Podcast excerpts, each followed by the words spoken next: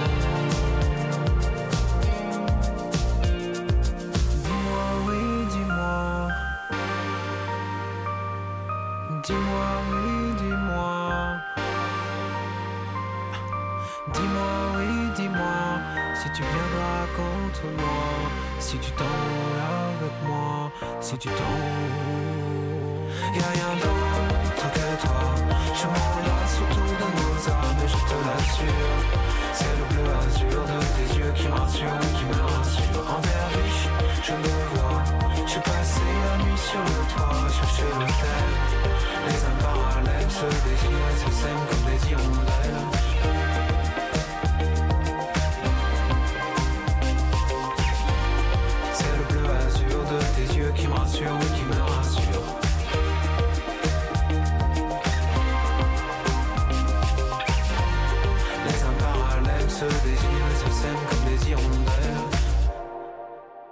Vous écoutiez Les âmes parallèles de Moki, le premier titre parfum menthe poivrée qui rappelle Voyou, Pépite, Louis Piscine ou encore Triple Go et Bachung. Joyeusement dépressif de nature, Moki est de ces artistes mélancoliques qui permettent à la variété française d'enrichir son répertoire en proposant des ballades comme celle-ci qui mettent un peu de baume au cœur. Pour en savoir davantage sur Moki et pour découvrir ses prochains morceaux, je vous glisse les liens vers ses réseaux sociaux dans la description et vous laisse à présent en compagnie du réalisateur Arnold de Parsco. Bonjour Arnold. Bonjour Aline. Tu viens présenter ton deuxième long métrage, Une Oui. barque sur l'océan, qui est produit par Fleur d'Argent Productions. Est-ce que pour commencer, tu peux le pitcher? Pour faire assez court, euh, c'est c'est une histoire d'amour entre un jeune balinais et une, et une jeune française. Donc le jeune balinais, lui, euh, habite euh, avec, euh, avec sa famille dans une petite cahute euh, perdue au, au nord de l'île, au nord-est de l'île. Et il rencontre un jour par hasard une jeune française qui est étudiante en piano et qui est expatriée à Bali avec sa famille dans une, dans une villa, une grande villa. Et il tombe radicalement amoureux d'elle au premier regard. Et il se se il va pouvoir faire pour la revoir, puisqu'ils n'ont absolument rien en commun. Et puis euh, il a l'idée de, de demander à cette jeune, cette jeune fille de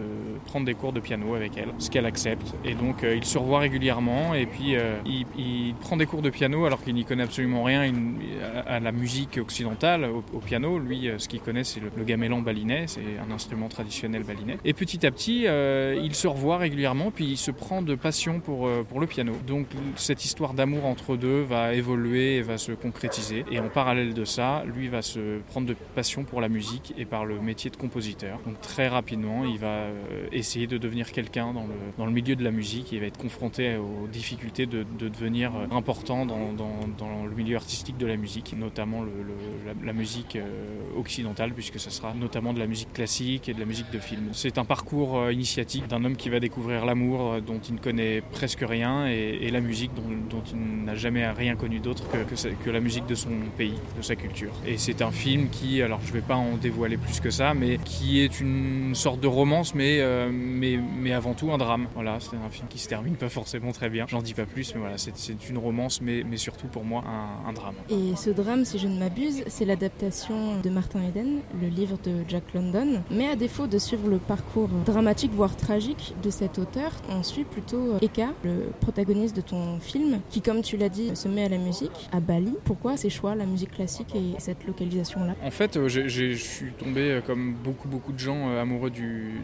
du roman de Jack London, Martin Eden. Et au départ, je voulais, la, je voulais essayer de l'adapter tel quel. Je me suis très rapidement rendu compte que c'était un tel chef-d'œuvre que ça allait être vraiment impossible de réussir une, adaptation, surtout qu'on est un jeune réalisateur sans beaucoup de moyens, etc. J'ai assez rapidement abandonné l'idée de, de, me lancer dans une adaptation fidèle. Et puis je me suis dit, pourquoi pas essayer de, raconter une histoire un peu similaire, mais à travers une culture différente. Moi, je, connais pas mal Bali depuis que je suis assez, euh, assez jeune, et j'avais envie de raconter une histoire qui se passe là-bas. Et je me suis rendu compte que, l'histoire de, de, Martin Eden pouvait être transposable, alors non pas telle qu'elle. Euh, puisque je voulais pas trahir euh, l'œuvre de, Jack London, mais en, en, adaptant très très librement, et c'est même pas en adaptant, mais en s'inspirant très librement de l'histoire et en partant sur quelque chose d'assez différent, bien que je voulais euh, garder une histoire d'amour avec un, un, choc des cultures et une lutte des, des, classes, et une envie artistique très forte de la part du, du protagoniste principal. Mais du coup, je me suis dit la littérature euh, m'intéresse moins que la musique, en tout cas pour une mise en scène de film. Euh, donc je me suis dit, euh, allons-y, essayons de nous inspirer très très librement de ce roman. J'ai pas voulu trop en parler puisque finalement après,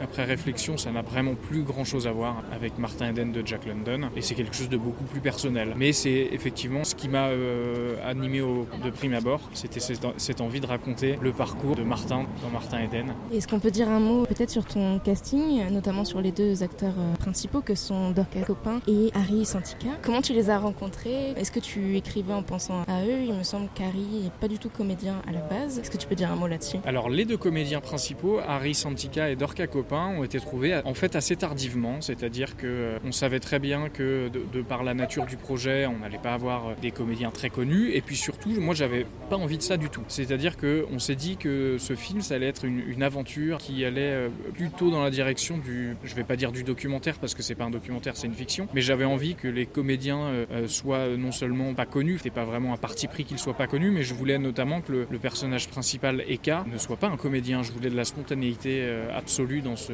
personnage et que, je pense avoir eu. Euh, Harry Santika n'a jamais joué euh, dans aucun film. On l'a trouvé, la productrice Marianne Poitot et moi, surtout elle d'ailleurs, c'est elle qui, me l'a présenté. On l'a trouvé sur internet, sur Instagram. Physiquement, on trouvait que c'était parfait pour le rôle et puis on l'a rencontré. On lui a fait faire des petits bouts d'essai, un teaser, et, on s'est rendu compte qu'il était parfait pour le rôle. Il représentait vraiment tout ce qu'on avait envie de, montrer, de défendre dans, ce personnage, dans cette histoire. Donc en fait, on s'est dit c'est lui, c'est parfait, il n'est pas connu, ça n'a aucune importance. Au départ, on avait pensé à quelqu'un d'un peu plus connu, puis on s'est dit que, que, ça, que, ça, le ferait moins. On était très très heureux d'avoir trouvé ce parfait inconnu qui nous a délivré une parfaite spontanéité, une, une véracité dans, dans, dans, son regard, dans tout ce qu'il nous proposait. On était très très heureux. Et en ce qui concerne Dorca, c'est une comédienne qui n'est pas, euh, pas très connue, c'est une jeune comédienne de 25 ans qui a fait quelques pubs et courts-métrages, je crois des petits rôles dans, dans des longs-métrages. Ça nous allait très bien également. On a fait un casting de beaucoup de comédiennes peu connue et, euh, et c'est elle qui nous a le plus épaté de par sa prestation au casting, de son implication, de son envie de défendre le projet, de défendre ce personnage de Margot. Elle était parfaitement euh, ressemblante physiquement au personnage que j'imaginais et puis elle jouait, euh, elle jouait de, de la même manière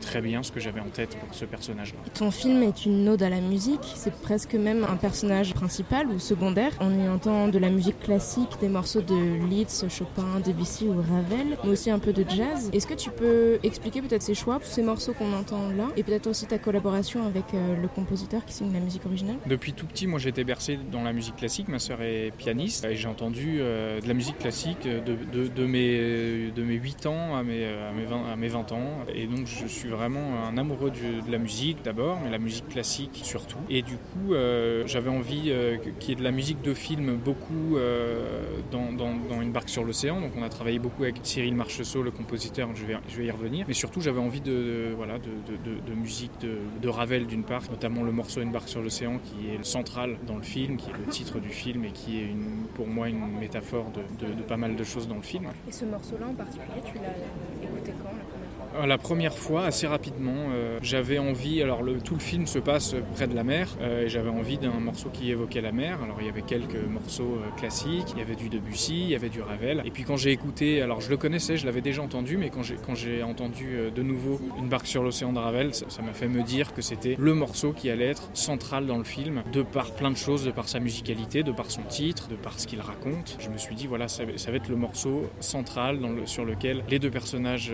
principaux vont euh, s'aimer pour la première fois, vont se rencontrer, vont se, trouver pour la première fois. Et puis ce morceau va, revenir assez régulièrement dans le film. Puis après, Debussy, Rachmaninoff, Chopin, parce que des morceaux de mon enfance que j'avais envie d'entendre dans un film, que je trouve très beau. Et voilà, alors, donc les, morceaux, les morceaux classiques de, ces compositeurs-là, qui me sont chers, je les ai un peu, un peu mixés avec la musique de Cyril Marcheseau, que je voulais euh, orchestrale, euh, assez classique. Donc on a travaillé énormément avec Cyril pour avoir une musique qui soit assez proche, entre guillemets, de cette musique classique pour avoir une certaine homogénéité dans la musique euh, globale du film. Donc on, est très classique, hein, on est très, très orchestral. Il y a beaucoup de cordes, de piano euh, dans la musique de Cyril Marcheseau. Il y a un petit peu de cuivre aussi, mais assez peu, parce qu'on reste dans une musique assez intimiste. Et après, il y a un petit peu de jazz aussi, mais ça, c'est plus, ça vient plutôt du groupe de jazz qui a joué dans le film, qui est un, qui est un groupe indonésien dirigé par Rio Sidik, qui est un talentueux jazzman. Voilà, donc le jazz était un petit aparté dans le film, mais on est vraiment resté dans quelque chose de très très classique. À quelle étape d'écriture ou de réalisation tu as fait appel à la composition de Cyril? Est-ce qu'il a composé avant les premières images par exemple ou après? Cyril, je le, je le connaissais bien euh, en amont du, du projet parce qu'on a travaillé ensemble sur deux, deux projets de court métrage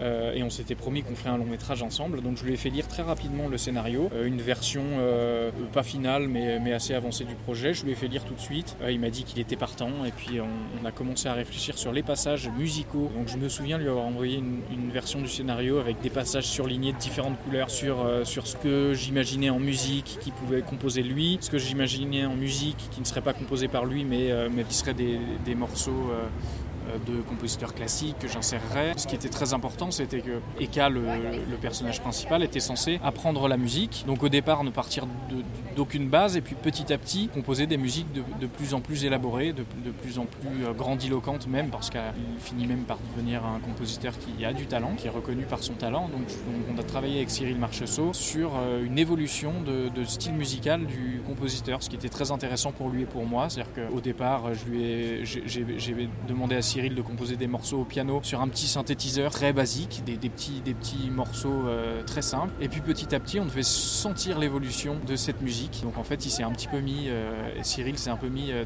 dans la peau de, ce qu'aurait pu être l'évolution du style, du style musical. Et donc on a travaillé pendant tout, toute la partie de pré-production, de production et de post-production avec Cyril. Je pense que c'est un des collaborateurs du film qui a été le plus présent. Et là, pendant le tournage, hein, on discutait pendant le tournage, on disait voilà, il y a Harry qui arrive à faire plus ou moins tel morceau. Est-ce que tu veux pas pour que ça soit plus crédible euh, Voici une vidéo de ce qu'est capable de Harry. Est-ce qu'on on, on modifierait pas un petit peu le morceau, etc. C'était extrêmement euh, intéressant et enrichissant de travailler en parallèle du tournage avec Cyril Marcheseau. Vraiment, c'est une collaboration qui, qui était très très intense, très proche et je suis très très heureux de ce qu'on a réussi à faire avec Cyril. Une question plus sur la mise en scène de comment on filme la musique. Elle est commentée, décrite euh, parfois par les deux protagonistes, mais surtout par Margot. Elle est interrompue aussi par un beau-frère qui n'en peut plus du piano à 3h du matin. Il y a beaucoup de jeux de regard aussi. Quand on entend du jazz, c'est un montage qui est beaucoup plus sec. Voilà. Est-ce que tu peux parler de cette mise en scène-là pour filmer cette musique? Et est-ce que tu avais peut-être des références de films euh, en tête? Moi, j'en ai forcément pensé à Whiplash, par exemple, à la leçon de piano, à Name pour ce titre, aussi à Bagdad Café, il y a un moment un musicien qui joue sur un piano qui n'aimait pas de, musique du tout. Est-ce que tu avais d'autres références que, celle-ci? Ou même des, livres, je sais pas Alors toutes les références que tu cites, en effet, je les avais en tête. Ce sont de, grands films, hein, euh, donc c'était simplement des, voilà, des, films qui m'ont inspiré, inspiré, en partie. Il y a aussi Shine, qui est un grand film sur, sur la musique classique, sur un, interprète qui est devenu fou après avoir longuement pratiqué le piano et notamment le troisième concerto de Rachmaninoff qui l'a rendu, qui l'a rendu fou.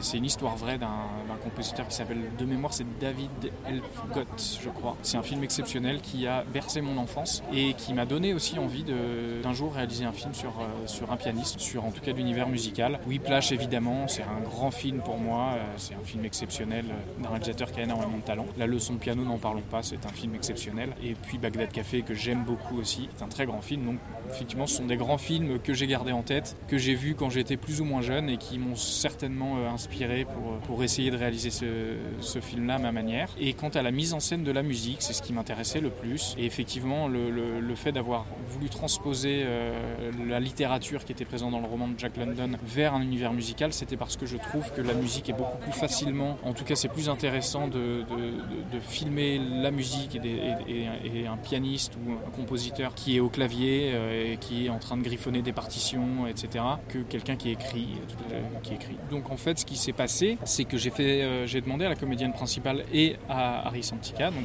Dorca, la comédienne, Dorca Copin et Harry Santical, comédien, de prendre des cours de piano d'abord pour pouvoir euh, faire en sorte que ça soit le plus crédible possible, que le personnage de Margot donne des cours à, Eka et que Eka petit à petit devienne quelqu'un qui est. Du coup, on s'est retrouvé sur le plateau avec euh, Harry euh, et, Dorca qui avaient quelques notions. Alors évidemment, c'est pas en quelques, cours qu'on va devenir quelqu'un qui est à l'aise au piano, mais au moins ils avaient quelques notions. C'était beaucoup plus simple pour moi de, de filmer des plans larges de ces deux personnages-là qui s'exprimaient au piano. Quant au plan serré, de temps en temps, c'était vraiment les comédiens qui euh, qui, jouaient. De temps en temps, j'étais des doublures. Dès qu'il y avait des morceaux un petit peu complexes, euh, j'ai fait appel à plusieurs doublures. Pour, euh, pour Harry, c'était deux, voire trois pianistes qui s'y sont collés. Et pour Margot, c'était ma petite sœur qui a fait la doublure main. C'était très amusant à faire. Le challenge étant de ne pas, de faire en sorte qu'on ne devine pas que ce soit des doublures. Donc il fallait des raccords lumière, il fallait des pianos plus ou moins similaires. C'était un exercice assez, assez rigolo. Et j'ai essayé de temps en temps de garder quand même les comédiens en plan large qui, qui jouaient de même. Donc plus facilement pour Harry, enfin je dis plus facilement, mais,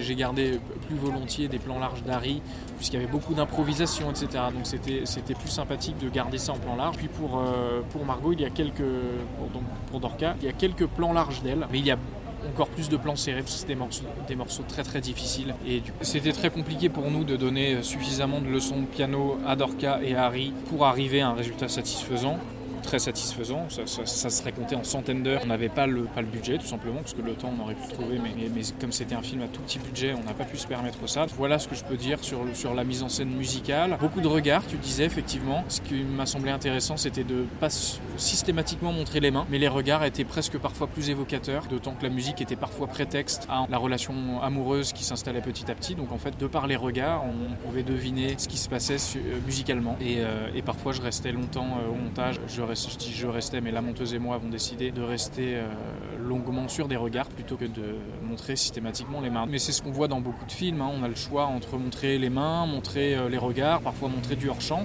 On a aussi le choix de, parfois montrer, je sais pas, une, envolée d'oiseaux euh, au moment où ça s'agite un petit peu à la musique. Il y a plein plein de possibilités, c'est ça qui est très intéressant quand on filme la musique, c'est qu'on peut montrer plein de choses et parfois même montrer des choses qui n'ont rien à voir, à savoir un voyage entre les deux protagonistes. Parfois on, on, divague complètement et au milieu du morceau, on passe sur un road trip entre les deux, euh, des souvenirs, euh, on revient au piano, on repart sur, sur plein de choses. Il y a beaucoup beaucoup de possibilités de faire des choses intéressantes euh, quand on filme la musique. Et tu l'as dit, la musique permet aussi une sorte d'ellipse, je pense vers la fin du film, au moment de l'ascension d'Eka. Je voulais te poser la question par rapport à la morale du film. Quelle est-elle selon toi? Est-ce que le succès rime avec bonheur ou pas? J'ai pas forcément l'impression pour toi. Qu'est-ce que ça signifie? Alors je je, je me garderais bien de donner une morale, euh, même si, bon, effectivement, on se rend compte que, là je vais dévoiler un petit peu le film, mais on se rend compte que le but recherché euh, au départ de, de, Eka, c'est de se rapprocher de la culture occidentale qu'il ignore et dont il, dont il imagine qu'elle est truffée de secrets et de, et de bonheur. Il voit cette famille euh, qui vit dans l'opulence, euh, il découvre petit à petit la, culture occidentale dont il, dont, dont il se dit que, que ça doit être euh, super d'échapper à son quotidien et d'avoir de, l'argent, de la reconnaissance. Et c'est ce qu'il va rechercher dans un premier temps. Et puis quand, un beau jour, après de multiples échecs, il va rencontrer cette reconnaissance, il va se rendre, se rendre compte que euh, a changé, c'est plus le même, son milieu le rejette, il est, perdu, il est plus lui-même, il se rend compte, qu'il est plus lui-même, ça va le perdre, il va se rendre compte petit à petit que c'est pas ce qu'il recherchait, mais est-ce que c'est pas, est-ce que c'est pas trop tard à ce moment-là? Est-ce qu'il va réussir à revenir en arrière? Donc c'est pas vraiment une morale que je, que je cherche à, défendre, mais c'est effectivement un parcours potentiel de quelqu'un qui se perd et qui, qui renie ses origines et qui va se rendre compte que c'est, qu'il n'est pas à sa place du tout. Mais euh, c'est, pas une morale dans le sens où il y a plein de gens qui réussissent et qui sont très très heureux de, leur réussite. C'est même euh, peut-être, j'imagine, la majeure partie du temps, ça se passe comme ça. Mais j'avais envie de raconter l'histoire de quelqu'un qui, euh, vivait à un moment la réussite, le succès, et qui se rendait compte que c'était pas ça qu'il recherchait. Il pensait que c'était ça dont il avait envie, mais en fait, en fait c'est, pas le cas. Et du coup, va, arriver quelque chose auquel il n'avait pas pensé et il va s'y perdre. C'est ce qui me plaît dans le, dans le côté dramatique du film. Moi, je suis quelqu'un qui absolument pas fan des happy end dans les films. Et ce qui me plaisait beaucoup dans cette histoire, c'était que euh, voilà, qu'on se rende compte que finalement, c'était pas ça qu'il recherche et que le retour en arrière n'était pas forcément possible et que le bonheur qu'il recherchait n'était pas forcément celui qu'il allait trouver, bien que le succès soit au, rendez-vous. Je sais pas si je pourrais donner une morale au film. Je crois que d'ailleurs, j'ai eu, envie de donner une fin assez ouverte. Est-ce qu'on peut y voir peut-être une transposition après tout métier artistique confondu? Mais sur ce film-là, tu as plusieurs casquettes puisque tu es à la fois scénariste, réalisateur, producteur, mais tu as aussi été directeur de la photo. Écrire un film, c'est très compliqué, c'est souvent de la réécriture, beaucoup. C'est faire des sacrifices après pour mettre euh, en œuvre et en lumière un film. Est-ce qu'on peut y voir euh, une sorte euh, peut-être de transposition? Ah, J'irai pas jusque là parce que parce que je suis encore qu'un petit réalisateur qui débute et, et, si jamais un jour ça marchait pour moi, je, je pense pas que je serais aussi pessimiste qu'Eka. En revanche, c'est sûr qu'on s'identifie forcément un petit peu au personnage principal, l'envie de- de pas forcément de réussir, mais l'envie d'être euh, encore une fois, est-ce que c'est l'envie d'être reconnu, je ne sais pas. L'envie de faire des choses qui soient vues, ça c'est sûr. C'est vrai quand on, quand on compose, quand on écrit un film et qu'on le réalise, forcément on a envie qu'il soit vu. On ne le fait pas pour que pour que personne le voit. Certains diront, euh, notamment le personnage d'Argo dans le film, certains diront oui mais l'œuvre elle existe. Pourquoi tu as besoin qu'elle soit vue? Est-ce que c'est pas suffisant que, que, ce que tu composes, ce que tu écris, ce que tu filmes existe? Et puis euh, si jamais elle, n'est vue que dans 100 ans, 200 ans, est-ce que c'est pas suffisant? Est-ce que tu as envie qu'elle soit vue? Est-ce que tu as envie que, tu sois reconnu pour ça? Qu'est-ce qui est important? Est-ce que c'est l'œuvre qui ou est-ce que c'est le, fait d'être reconnu qui compte? Moi je pense que c'est plutôt l'œuvre, mais je crois qu'on a tous une petite envie que nos œuvres soient vues et pourquoi pas reconnues. Pourquoi reconnues? Est-ce que c'est pas une sorte d'égoïsme et une sorte de narcissisme? Ça c'est une question très très complexe. En tout cas, euh, peut-être que je m'identifierais au personnage principal dans son envie de progresser euh, rapidement parce que le- on se rend compte que le, temps passe vite et l'envie de, voilà de concrétiser des choses qu'on a envie de mettre en image ou en musique. Après, effectivement, moi j'ai sur ce film beaucoup de casquettes.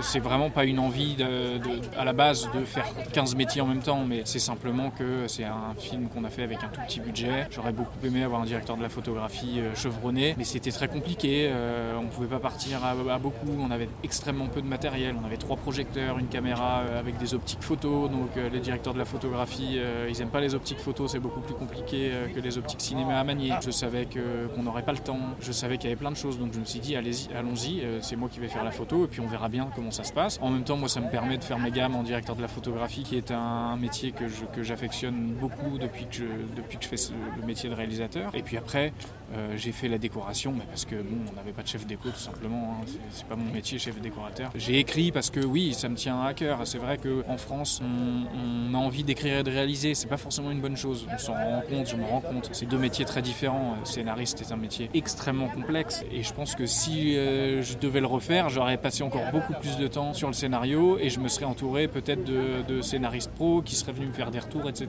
Là, je suis parti bien en tête avec mon scénario. Je me suis dit, allez, je le tourne. Aujourd'hui, j'en suis très fier hein, de ce film. Mais c'est vrai que je me suis dit, mais pourquoi je me suis privé d'un scénariste professionnel qui aurait pu me faire des retours, etc. J'ai pas de regret du tout, hein, mais, euh, c'est vrai que c'est deux métiers différents, réalisateur et scénariste. hein. Euh, On a envie en France d'être les deux, mais, mais pourquoi? Pourquoi? Parce qu'on a envie de maîtriser euh, de A à Z notre œuvre, mais enfin notre œuvre, notre projet, notre film. C'est pas forcément une bonne idée. Mais ça peut, voilà, c'est, euh, en tant que réalisateur, en tout cas, on a envie d'être un petit peu scénariste. Alors après, est-ce qu'il faut l'être à 100% ou, être en collaboration avec un scénariste plus chevronné? Je pense que oui, c'est, une bonne idée quand même. Voilà. Après, qu'est-ce que j'ai fait? Bah, J'étais producteur parce que euh, on a décidé de faire le film à Bali, en anglais, en indonésien. Donc du coup, euh, le film n'étant pas français, enfin n'étant pas tourné en français, c'était extrêmement compliqué d'avoir des financements traditionnels du CNC, de- des, sociétés de production, des banques, des chaînes de télé.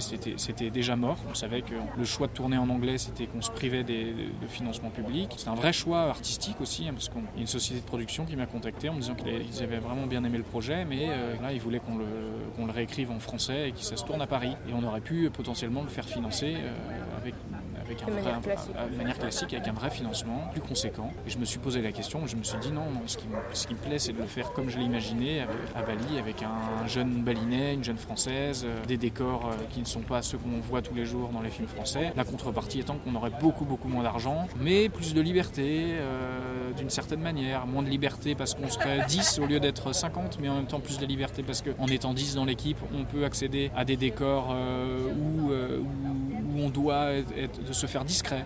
Je pense notamment au combat de coq. Combat de coq, on a pu y accéder parce qu'on était trois, euh, l'ingénieur du son, euh, moi et, le comédien, mais en termes d'équipe technique, peut-être même deux. hein. Euh, si on était une équipe de 30, c'était même pas la peine, on, on rentrait pas. Donc plein de choses comme ça qui fait que le, fait d'être une, petite équipe donnait accès à plein de choses qu'on n'aurait pas pu faire avec une grande équipe. La contrepartie évidemment, c'est que j'étais moins axé uniquement sur la mise en scène, il fallait que je fasse plein de choses à la caméra. Parfois, j'allais chercher des décors en mobilette euh, une heure avant de tourner, chercher des décors une heure avant de tourner, chercher des comédiens une heure avant de tourner. Donc du coup, euh, j'étais un peu dispersé partout. Donc, donc la contrepartie, effectivement, c'est qu'en tant que metteur en scène, j'étais euh, non pas 100% metteur en scène, mais simplement euh, 40% metteur en scène. Et le reste de moi était, euh, était éparpillé dans plein d'autres postes. Plein d'avantages, mais aussi des inconvénients à être une petite équipe et faire un projet un petit peu euh, underground comme celui-ci. Pour conclure peut-être, pour tes futurs projets, tu penses à un parcours un peu plus classique en termes de financement et de répartition du travail ou tu aimes bien justement faire du crowdfunding pour financer et avoir après plus de liberté grâce à toutes ces contraintes qu'impose aussi un petit budget Alors si c'était à refaire, il y a deux choses. D'une part, le fait que ça soit un petit budget et, le fait d'être euh, obligé de travailler avec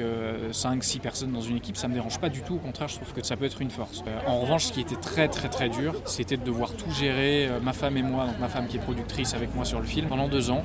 On était deux à la production, donc on a tout fait euh, à deux et en fait, euh, ça nous a pris euh, deux ans euh, tous les jours. Euh, vu qu'on n'avait pas d'argent, on devait tout faire. Euh, on a dû faire une grande partie de la post-production. Le montage, c'est Marie-Reine, ma femme, qui l'a fait pendant quasiment euh, six mois de montage non-stop. La vie de famille est très diluée dans, dans, dans ça, donc c'est vraiment très complexe de faire ça à deux ou à quelques-uns. Et ça, c'est uniquement le manque d'argent qui a fait qu'on ne pouvait pas s'entourer d'autres personnes que nous deux. À un moment, en post-production, il nous restait rien. On s'est dit, bon, on n'a pas le choix que de faire ça nous deux pendant euh, des mois et des mois non-stop tous les jours si on voulait terminer le film. Donc, donc ça, c'est très très compliqué. Si je devais refaire un, si je pouvais refaire un film, j'essaierais d'abord de le faire financer de manière plus classique avec euh, un petit peu d'argent, euh, parce que malgré tout, on peut être plusieurs à la production, on peut être plusieurs au montage, on peut être plusieurs sur le tournage, se répartir les rôles de manière plus saine. Donc j'essaierai d'abord de rechercher des financements de manière plus classique. Alors pourquoi pas produire le prochain film, hein, si, euh, ou le coproduire, parce qu'on a encore une jeune boîte de production qui avons euh, produit un film indépendant, ce qui n'est pas suffisant pour pouvoir euh, produire sereinement, je pense,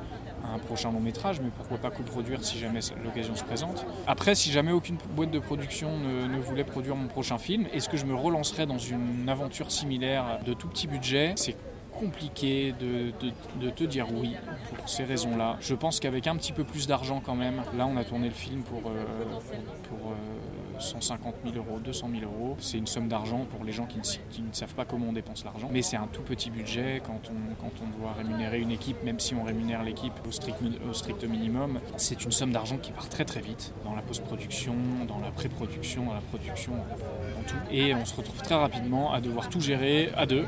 Et, et c'est trop chronophage, c'est trop d'énergie, je, pense. Surtout quand on a une vie de famille. Aujourd'hui, je suis papa de, deux tout petits enfants. je pense qu'on ne pourrait pas se permettre de tout plaquer, de, mettre de, côté notre vie familiale pour un film. Ça reste un film, il faut, faut se le dire. Donc, donc je pense pas que dans les conditions dans lesquelles on a fait ce film-là, on pourrait se relancer. En revanche, peut-être dans un entre-deux, je pense que ce serait possible. Merci. Merci à toi, Aline. Je remercie infiniment mon invité, Arnold de Parsco. Que vous écoutiez ce podcast sur une plateforme dédiée ou sur YouTube, n'hésitez pas à aller voir dans la description liée ou sur le site yodar.fr pour découvrir la bande-annonce d'une barque sur l'océan. Juste avant de se quitter, voici les recommandations artistiques d'Arnold. Bonjour Yodar, je m'appelle Arnold de Parsco. Je vais vous donner quelques petits conseils de films, euh, musique ou livres que j'ai beaucoup appréciés. Alors en film, je vais pas m'étaler, mais avant d'aimer le, cinéma de, drame et de romance, euh, j'étais plutôt un fan de, films un peu perchés. Donc je vais vous donner quelques réalisateurs euh, qui ont bercé mon enfance. Jodorowsky, qui est un réalisateur, je crois qu'il est mexicain ou chilien peut-être. Et on lui doit des chefs-d'œuvre comme La Montagne Sacrée et Santa Sangre. Donc c'est des films qui datent un petit peu, je crois que c'est des années 80. C'est un vrai régal. Après, en réalisateur français, il y a euh, mon ami Benoît Delépine qui est en duo avec Gustave Carverne, qui font des films totalement décalés et qui sont un peu uniques en leur genre. Je vous conseille vraiment leur cinéma. Mammouth, Louise Michel, Le Grand Soir, Altra, Avida, tous leurs films sont, vraiment très très bons. Euh, j'ai un petit faible pour leur premier film, Altra. Après, je, pourrais m'étaler en vous citant euh, Bertrand Blier, Joël Seria, mais je vais aller plutôt du côté avec Roy Anderson, qui est un cinéaste qui est pas très connu, mais qui a fait de grands films selon moi, euh, Chanson du deuxième étage et Nous les vivants, qui sont des films vraiment barrés, à la limite de la comédie dépressive. Enfin, je vous euh, conseille vraiment ça si vous voulez du cinéma décalé. Et sinon, pour citer un film qui m'a vraiment vraiment plu et qui reste dans la lignée des drames romances, a un film qui date de 2019 qui s'appelle La vie invisible d'Eurydice Gusmao, d'un metteur en scène qui s'appelle Karim Aynouz, ou Aynouz, je ne sais pas comment on prononce, et qui est selon moi un très grand film qui est un peu méconnu. Je vous le conseille, il est sorti l'année dernière si vous ne l'avez pas vu. En musique, moi j'ai euh, un faible pour la musique classique et notamment en ce moment pour quelques grands compositeurs de musique euh, de film. Je pense à Max Richter, qui est pour moi le plus grand compositeur vivant de musique classique, enfin de musique de film, pardon, avec Johan Johansson qui malheureusement nous a quitté il y a quelques temps. Max Richter et Johan Johansson. Johan Johansson qui a composé la musique notamment des films de Denis Villeneuve, qui est un des plus grands réalisateurs euh, en ce moment, selon moi. Et Max Richter qui a composé la musique d'un film qui s'appelle Hostile, qui est euh, pour moi le plus grand western depuis les westerns de Sergio Leone. sa musique est vraiment sublimissime, la, musique assez mélancolique. C'est vraiment à écouter si vous aimez la musique qui n'est pas forcément très gaie, mais en tout cas qui est, sublime. Je, je vous conseille. Max Richter, Johan Johansson. Et en musique électronique, je vous conseille Ron, qui est un artiste qui a vraiment beaucoup de talent, qui, est connu, qui est un petit peu connu, euh, notamment des fans de musique électronique. Je crois qu'il s'appelle Erwan Castex. Enfin, en tout cas, il s'appelle Rhône, son pseudo c'est Rhône. Allez l'écouter, il a sorti un album cette année qui est vraiment très très bon. En livre, je vous conseille bien sûr Jack London, Martin Eden, évidemment, qui est, je pense, son,